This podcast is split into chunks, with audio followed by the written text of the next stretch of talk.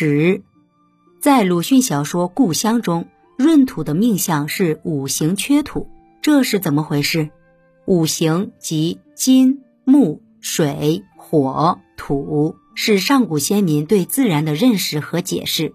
它最初是指与人们劳动和生活密切相关的金、木、水、火、土五种物质材料，这些是人们生活的基本资源。古人认为，整个世界就是由这五种基本物质材料构成的。五行思想的产生源于农业和手工业实践。当时的农业生产，从治水开荒到耕作收获，都离不开水、火、木、金、土五者。五行中以水为先，可能跟大禹治水有关。通过治水，人们对水的性质和作用，以及它与土木的相互关系有了更深的了解。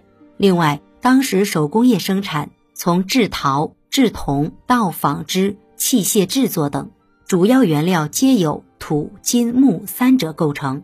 制作过程更离不开使用水与火，用这五者便可制造出形形色色的器具。《左传》中说：“天生五才，民并用之，废一不可。”这都是就制作器物而言的，反映人们当时只是把它们当做五种重要的材料。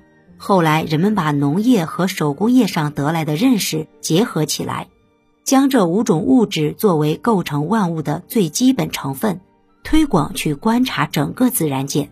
用这五种元素之间的相互关系来解释千变万化的自然现象，于是便演化形成了阴阳五行学说。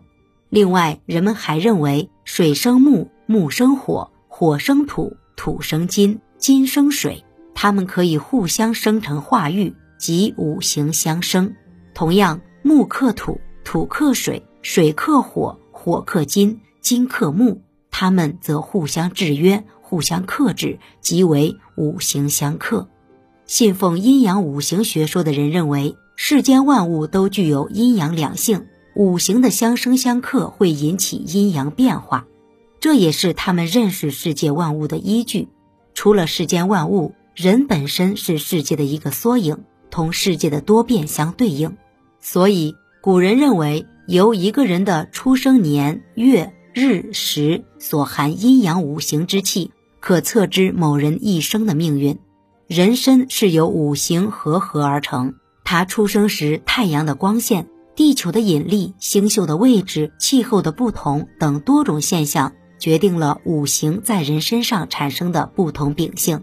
因此，人们认为要了解自己的命相，发展有利的因素，克制不利的因素，可以拥有一个比较好的前程。